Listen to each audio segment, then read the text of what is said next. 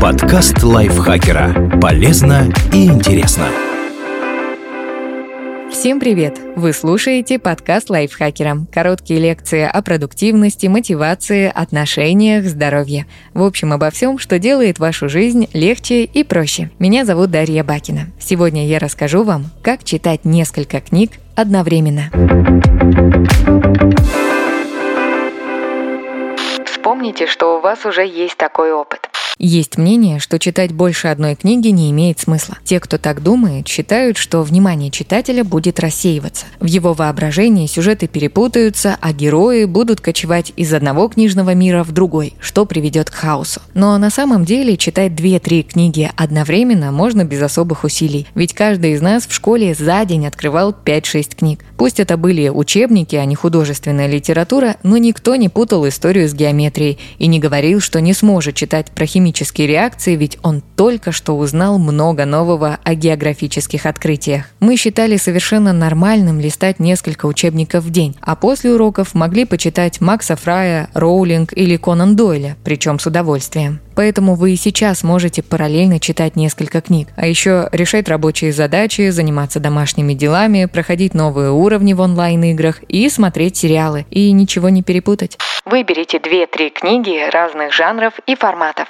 Итак, вы хотите читать несколько книг одновременно. Вам будет интереснее, если это будут не похожие истории. Например, боевое фэнтези, что-то из классики и книга о популярной психологии. Или юмористический детектив, исторический роман и экономический бестселлер. Стоит выбрать книги, которые рассказывают о событиях из разных эпох. Пусть герои этих историй не смогут встретиться в реальности ни при каких условиях. Теперь о форматах. Некоторые любят исключительно бумажные книги, но чтобы читать вне дома, стоит скачать на смартфон или планшет приложение «Библиотеку» и загрузить туда электронные версии книг, которые вы хотите прочесть. Полезно будет скачать и несколько различных аудиокниг. В течение дня вы можете почитать с экрана в транспорте, послушать аудиокнигу во время прогулки или занятий на тренажерах, а перед сном открыть бумажный том. И ваш мозг не будет воспринимать чтение как повторяющийся ритуал, который быстро превратится в рутину.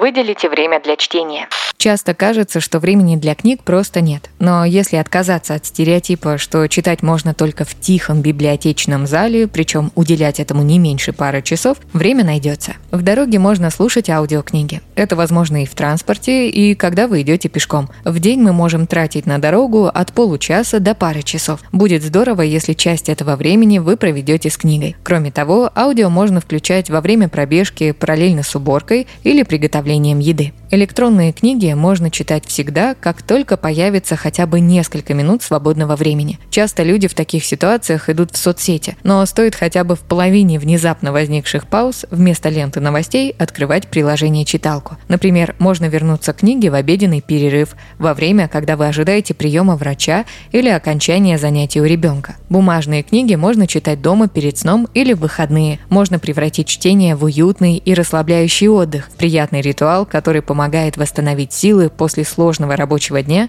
или недели. Старайтесь сделать процесс чтения комфортным.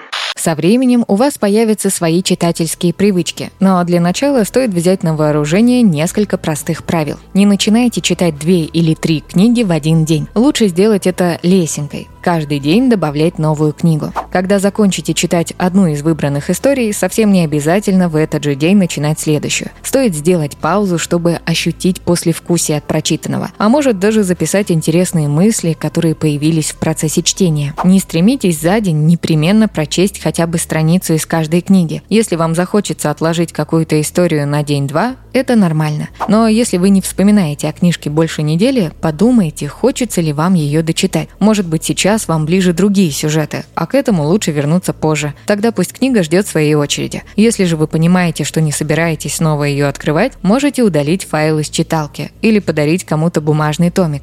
Так у вас не будет ощущения незаконченного дела. Вечером лучше не брать книгу, которая требует серьезного умственного напряжения. Зато можно погрузиться в легкий и приятный сюжет или перечесть одну из любимых историй. Определите, какое количество одновременно читаемых книг будет для вас комфортным. Все же их не должно быть слишком много, иначе вы действительно можете запутаться в событиях и взаимоотношениях героев. И еще, Не стоит гнаться за количеством, превращать чтение в спорт и считать, что чем больше книг вы одолеете, тем лучше. Главное, чтобы к этому занятию вы каждый раз приступали с удовольствием.